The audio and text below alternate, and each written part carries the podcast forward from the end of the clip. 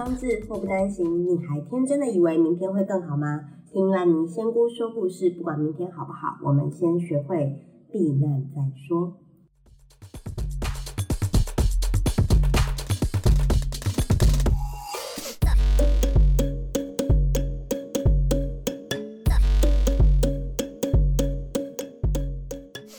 今天的主题是每个渣都有过人之处。我们常说男人不坏，谁能不爱？我是不爱坏男人啦。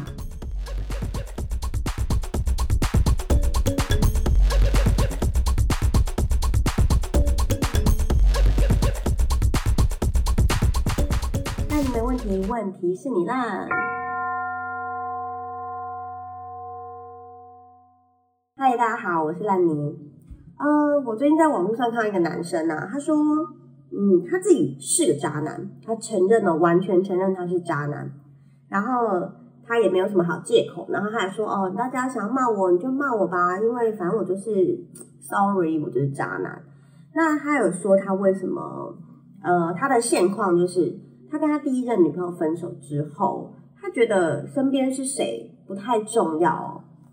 所以他就一直追求新鲜感，然后他长得也不错，所以呢，之只要他想要跟女生在一起，几乎都有办法在一起。可他可能在一起两三个礼拜，他就觉得很腻，然后就是一直换炮打。然后最糟糕的，我觉得其实换炮打，我觉得无所谓。他应该就是他跟谁在一起，他都会跟他附近的人打炮。例如说，他跟第二任在一起，就跟第二任的同事劈腿，然后跟第三任在一起，就劈他的学姐。然后第四任也是先是炮友，然后才在一起。然后一个月以后，他就觉得很腻，他又去找别人这样。然后他现任这个才在一起，可能可能两三个月，他已经又跟五六个人上床这样子。嗯，他说他其实不知道他有什么问题。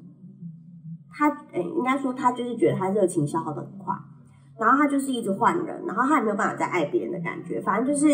过了一阵子，他就想换新的；过了一阵子，很想要换新的。然后，但是他在他第一任在一起的时候，他其实是个乖，就是他算是一个很乖，可能就不会劈腿啊等等的这样。嗯，他是有说啦，呃，他不玩交友软体，就是不约炮，什么那个嗯 T 开头的啊，还是什么之类的。嗯，然后他也没有跟女生要过 IG，然后也不主动约别人，都是别人来密他。哇哦！或者主动到他家，哇，哦女生蛮猛的哎！我应该要问这人，你有跟男生吗？如果你男女通吃，真厉害哎！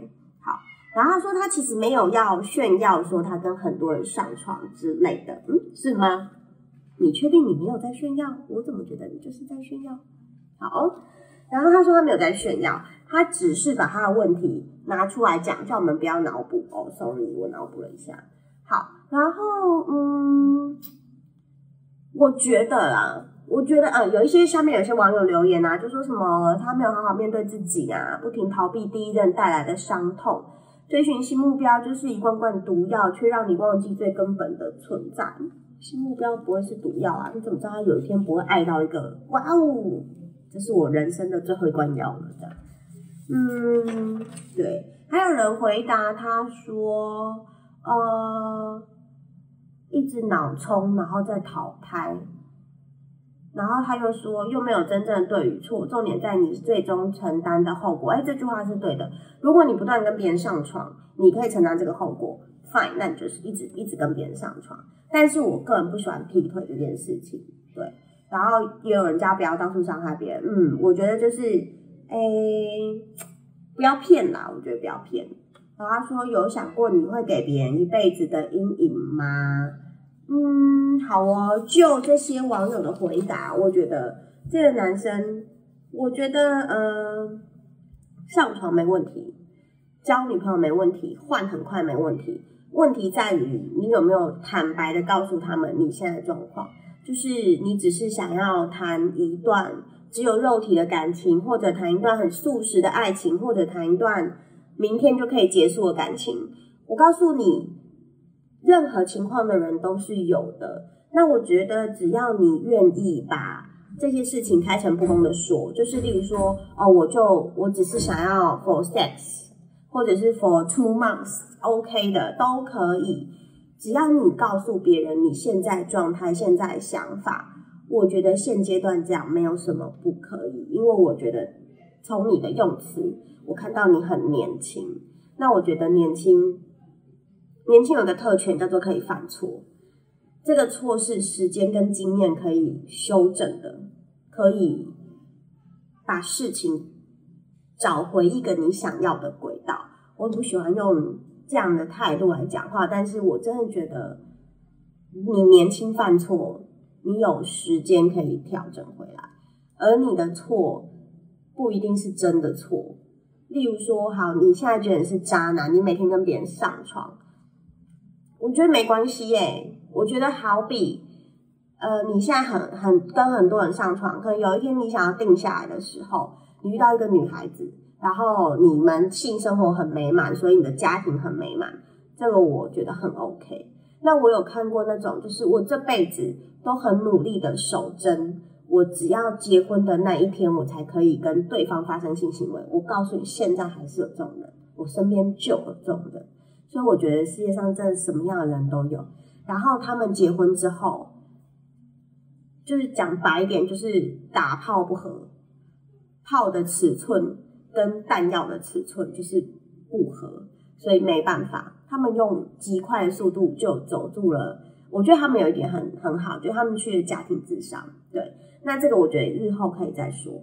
总而言之，就是有很多事情你并不知道什么是对的，什么是错的，时间渐渐的会告诉你。那我昨天，我昨天听一段演讲，其实我蛮有感觉的，就是呃，苏贞昌他在青商会的演讲，对，呃，不政治哦，我先讲不政治，因为我礼拜六参加了青商会的比赛，所以我刚好我朋友就拿苏贞昌曾经在青商会演讲的那一个片段给我看，那我是有被感动到的。那它里面的某一段也是讲到，其实生命会做最好的安排。那我觉得你是不是受伤？我不知道你跟你第一任交往多久。那我觉得，呃，我以前伤害过别人，我也被别人伤害过。那我现在是不是还是活着？是。那我有没有比别人快乐？我不知道。我有没有比别人负能量？有。我心里 always 就是常常会闪过那种他怎么不去死一死那种念头。如果现在让我遇到那个人，我是不是很希望他就可以对死掉之类的？不可以交考验，但是我还是希望他死掉。烦。你知道今天早上我在上厕所在划手机，我就看到呃 Facebook 有一个就是说，如果你可以回到十年前的话，你会跟你自己说什么？你知道答案是什么吗？不要结婚，就四个字而已，不要结婚。我觉得我当时就是就是太渴望想要一个。家庭，然后才会导致我所有的选择都以对方打转，然后铺铺成了这一切，我认为很棒、很棒、很美好的未来。没有，我告诉你，刚刚那沉默是在为我自己默哀。没有，OK，fine。我觉得，呃，我觉得你现在生活很简单，就是如果你真的觉得。你不想要追求稳定的爱情，那你就追求新鲜的感情啊！那你就追求新鲜泡啊！然后记得带保险套，不要让别人怀孕，然后记得不要让别人得性病，你也不要得性病，然后不要欺骗别人，哦，不要喝醉跟别人乱上床。我觉得很简单，就是双方合宜的情况下，注意哦，双方合宜，不要骗别人。我也有认识女生，她们就是只想要找炮友的。我觉得这种人恰恰好适合你啊！重点就是。安全性行为，不要得病，得病很可怕，对啊。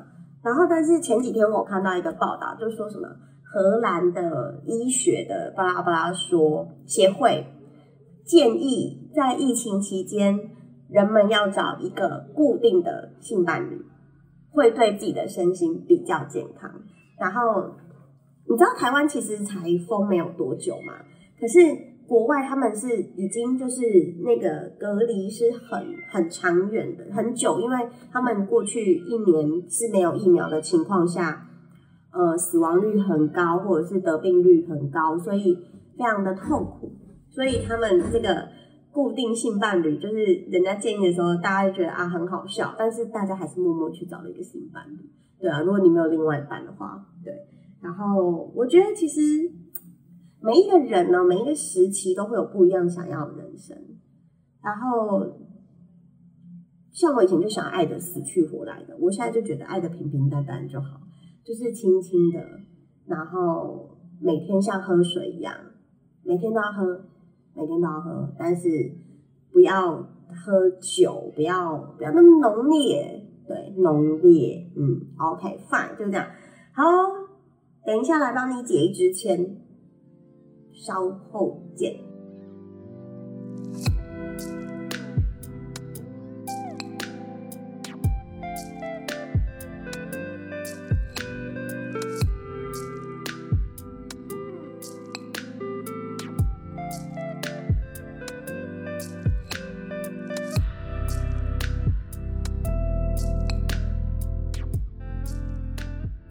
我回来啦，我是烂泥。我今天哦，对，讲到这个，嗯，现在不是很多人去打疫苗嘛？然后我爸也有去打，就是他年年纪很大，然后前一阵子都没有人要打的时候，他就自己跑去说啊，我要打疫苗这样。然后所以他就在疫情还没有，我们台湾还没有封第三级之前，他老早就已经跑去打了。哦，好幸运，对。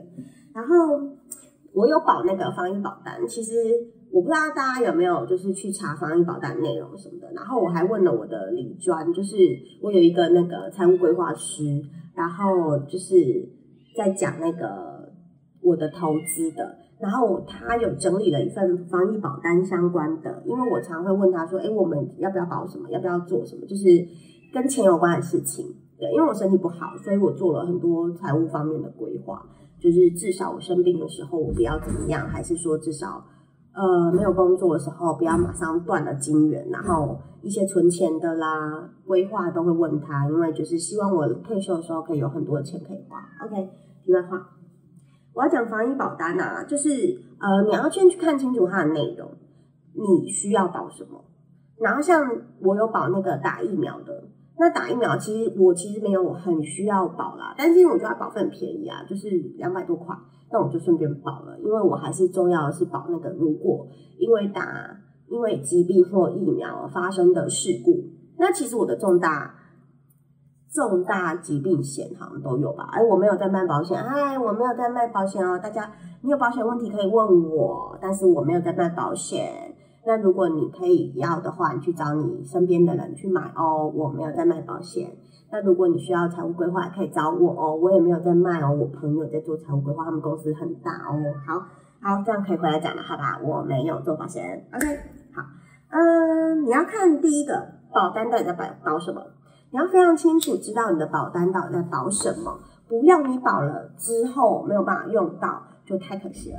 然后再来，他给付了什么东西，你要确认哪些是他可以给付的，哪些是他不能给付的。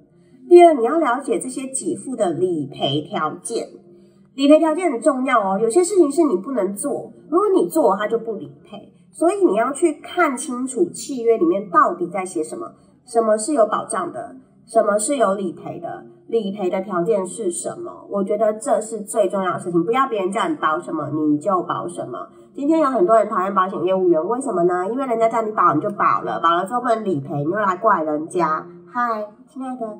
你有没有看你的保单在写什么呢？OK，好，那你第三个最重要的是确认除外不保事项。确认除外不保事项就是什么东西它排除在外不保险，这件事很重要。嗯，我有个朋友，他在那个保单签名之后送出去之前，他跟他的业务员确认，他说。我是有 B 肝的，你确定要写上去？因为他的保险原本呃故事是这样，他第一份保单保的时候他没有 B 肝，第二份保单要签名的时候他被验出有 B 肝，他好像就是受伤什么。我们那时候在承担念书的时候，Anyway，那个保险业务员就说没关系，所以他就把单子送上去了。送上去之后，他两份保单都被 cancel 掉，就是都被取消掉，就是不可以用这些保单了。那对保险公司来讲，你今天突然另外一个业务员，他第一个 A 业务员送的时候没有，B 业务员送的时候有，所以他导致 A、B 送的两个都被取消。那我必须说，因为 B 业务员他太想要成交了，他没有去看清楚一些条件，所以送上去的时候两个都取消了。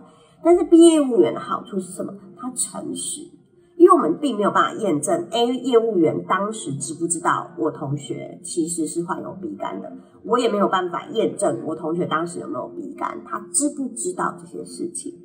那总而言之，就是我觉得。重点就是你要确认哪些东西是除外不保，像有些保单它是呃原位癌就只付，或者是你曾经离过什么就不保，对，这些都是你要去问清楚的。哪些条件你是不被保险的，你那一个框框可能就会被排除在外。所以你今天不管是防疫保单还是各种保单，你一定要看清楚第一保单保什么，有哪些给付项目。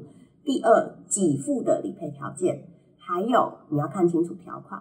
第三，除外不保事项，这些你搞清楚，你再来签这个名。保险该买的时候就买，但是不是随便乱买一通。你可能都保了某一个东西，然后另外一个地方全部都没有，你就会有一个缺失，那个缺口。我告诉你，真的墨菲定律哦，你要是遇到那个缺口，你的生活就会烫了。哎呀，讲好话不会，我相信你们一定都会看清楚你们保单，你们都会把自己的生活保障的很好哦，好不？好。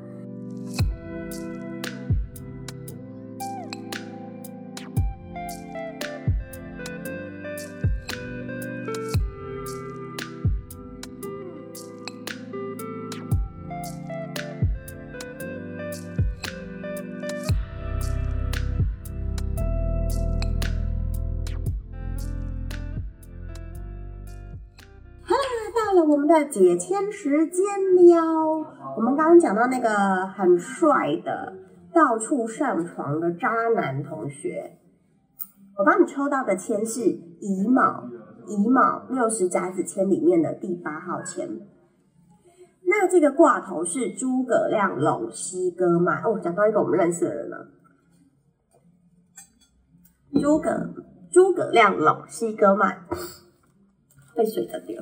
好哦，诸葛亮那个时候是在跟司马懿打仗，这一段在啊，我想一下，在军师联盟里面有演到。如果大家有兴趣的话，可以去看军师联盟，很好看。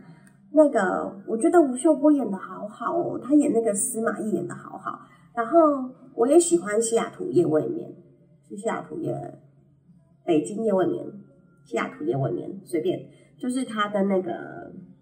就是也是吴秀波演的啦，随便随便。然后那个时候我没有把他们俩联想在一起，就是他演司马懿的时候，我不知道他是吴秀波，我不知道他是那一个男主角。然后后来看到很后面，我才发现啊，什么是同一个男主角？也太帅了吧！对我觉得他演技很好啦。对，那至于私生活我们就不评断了哈。好的，我抽到的是诸葛亮陇西哥迈，他的挂头出处是《三国演义》。那我先念一下我们的签诗本身的内容哦。这个乙卯千事：道合看看结成完，此事必定两相全。回到家中宽心坐，妻儿鼓腹乐团圆。OK，合道看看结成完，此事必必定两相全。截至目前为止，好像很不错，因为你看哦，就是道合也结成了，然后此事必定两相全，就是是好事。那回到家中宽心坐，妻儿鼓腹乐团圆，也就是说呢，回到家里的话，你会觉得很安心，然后妻儿鼓腹，就是大家都有的吃嘛，因为道和结成了嘛，乐团圆。OK，好。但是如果我要解这支签的话，我会怎么解？大哥哥，对不起。我会怎么解呢？好，我先讲一下在《三国演义》里面的这一段故事哦。诸葛亮率兵北伐，攻打魏的时候，就是曹操的那个曹魏，后方的李严粮草迟迟未到，也就是说，他们那个粮草缉捕还没有来，李严的粮草还没有来，所以导致他在北伐的时候，他很心急，而且这个时候已经是应该是诸葛亮四出祁山。诸葛亮这辈子六出祁山都没有攻下祁山，这应该就是在戏里面来说是呃那个谁司马懿最大的厉害之处。诸葛亮千变万化，当时就是有呃那个叫什么神鬼军团那种感觉，你知道吗？他们就说诸葛亮的那个兵法呃变化万千。我怎么了我？OK，然后因为我看的那个军师联盟是站在司马懿的角度来拍嘛，所以就会把司马懿也演得很神奇。OK，他当时就是六出祁山。呃，诸葛亮都没有成功，然后他是守住了这个东西，这样对，大家真的可以去看那一部。好，所以呢，这个这个故事他去呃割麦的时候已经是四出祁山了，也就是他第四次攻打了。你知道每一次古代出兵都要很多的粮草啊、钱啊、人啊，所以四出你知道那有多可怕？对啊，所以怎么样呢？他就现在是没有粮草。所以他就是两两军对峙的时候，没有粮草真的是很可怕的事情。重点是对方是司马懿哦，然后他司马懿在那个军师史上应该是很厉害很厉害的，对。然后他就在想说，一直等粮草来也不是办法，远水是救不了近火，所以他决定先去攻鲁城，然后再割麦解决粮草的问题。但是呢？司马懿也不是省油的灯，他早就有算到，呃，诸葛亮应该会来攻打鲁城，所以呢，他就在想办法要守住这个城。那诸葛亮就先让他，呃，先让姜维他的那个将军们乔装，他带了一个分身，就是请姜维带着诸葛亮的分身，然后率兵前往鲁城，要去攻打鲁城，然后他自己带着三万士兵。去陇上要偷偷割麦，也就是要杀他的措手不及。所以趁着天气不好的时候，就是他用分身嘛，他当古代打仗不是都很远嘛，然后所以他们就是去进攻，然后因为他们呃那个司马懿他们分不清楚到底谁是真的谁是假的，所以就有点乱七八糟。然后就是诸葛亮就趁这个时候赶快去割了麦子，然后运回去晒。好，这个就是所有的故事。然后呢，这个签其实是一支蛮好的签，因为看起来都是和乐的。那用在你的身上几件事情要注意哦。第一个，呃，今天假设我们这支签要问功名或者是问开刀，都很好，因为会像割麦这样子完成任务。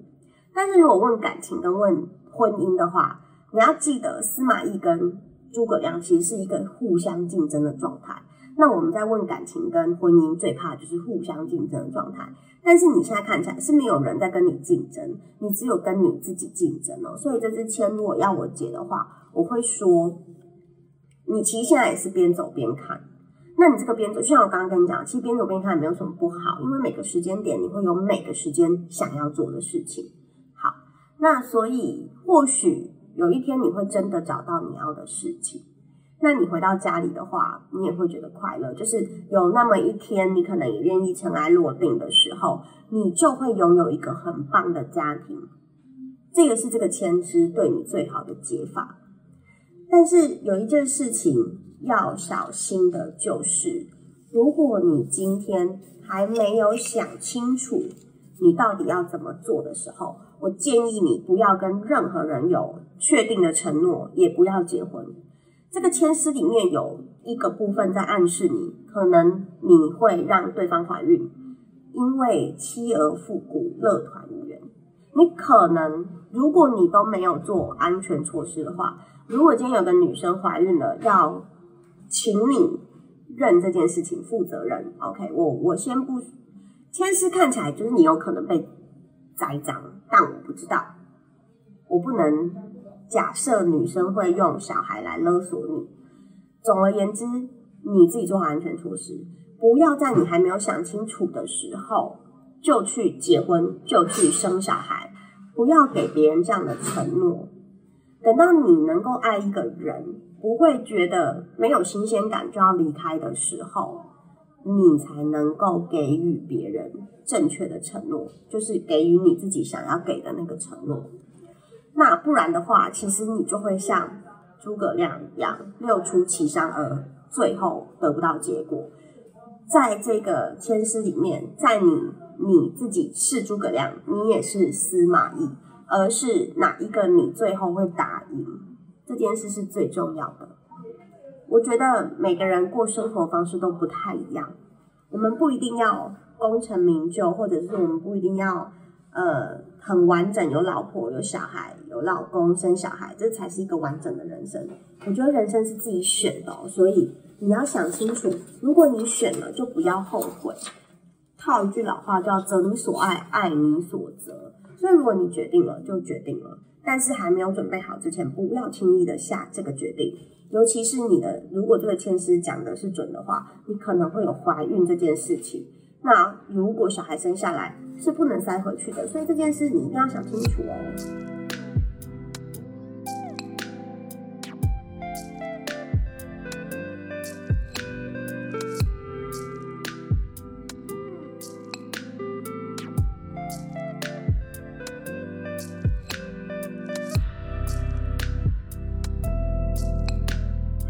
我们的烂泥语录喽，大家是不是讨论有没有纯友谊？纯友谊是有的，而且越丑的话就会越纯哦。记得，好啦，其实我觉得有时候也不是，哎，我自己是不看长相的那一种。我真的交过那种非常非常丑的男朋友，丑到就是我妈问我说：“哎，怎么会丑成这样？”对，然后丑不丑这件事，我觉得没有关系，因为我觉得心地好就好了。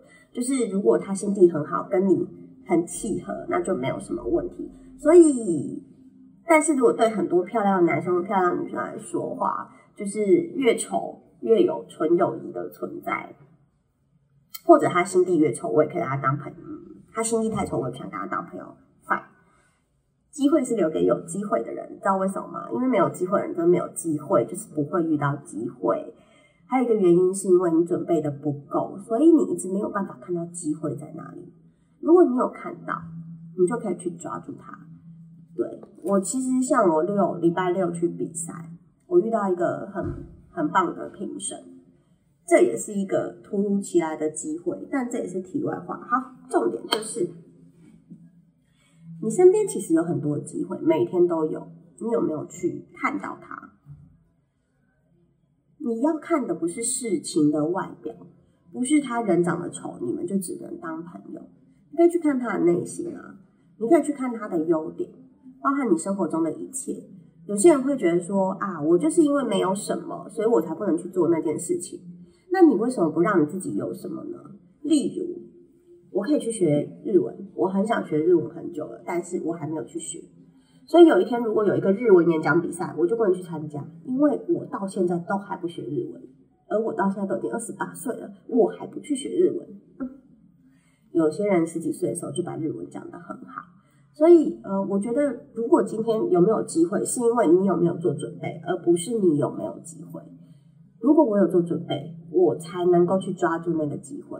就像我台语讲的还可以，那所以刚好有个机会叫做台语比赛，我就去比了。对我这次我超屌的，我比国语、台语、英语。很多人觉得就是好冲哦，可是我觉得我想要试试看，所以。大家觉得我的台语的比赛讲的比较好，我觉得这也是很特别一件事情，就是你哪知道你会哪一个讲的比较好？你不知道啊，你就去试试看啊。然后我英文讲的也没有比我想象中的差啦，就是还可以。对，所以我觉得机会是留给有准备的人，不是留给没有准备的人。你有准备，你才会知道那是个机会。如果你没有准备，你没有相关的东西，它根本就不是个机会。好，如果现在有一个。工作叫做来一个跟我无关的，好了，嗯，好难哦。什么工作跟我无关？雕刻师傅，我就不可能去做雕刻师傅。第一个，我不会雕刻；第二个，我觉得我的那个空间的立体性可能不够，所以它对我来讲就不会是个机会啊啊！或者跟吴宝春学面包好了，这就不是我专长啊，我就什么都不会，而且我又不吃淀粉类食物。你看，我去学做面包。怎么可能？所以一定会有其他更多人会觉得这是一个很大好的机会，所以他就去了。可是因为我从来没有相关的烘焙的资历，我不可能拿到这个跟吴宝春实习的机会啊，是不是？所以，如果你有准备，你知道你自己喜欢什么，你可以先去准备。反正备而不用嘛，你就先准备着，是不是？好啦，今天的烂泥就到这里喽。希望你们喜欢我的节目，在粉丝团或在 IG 都可以找得到我哦。M U D D Y F A I R Y Muddy Fairy，欢迎大家加入我的行列，拜拜。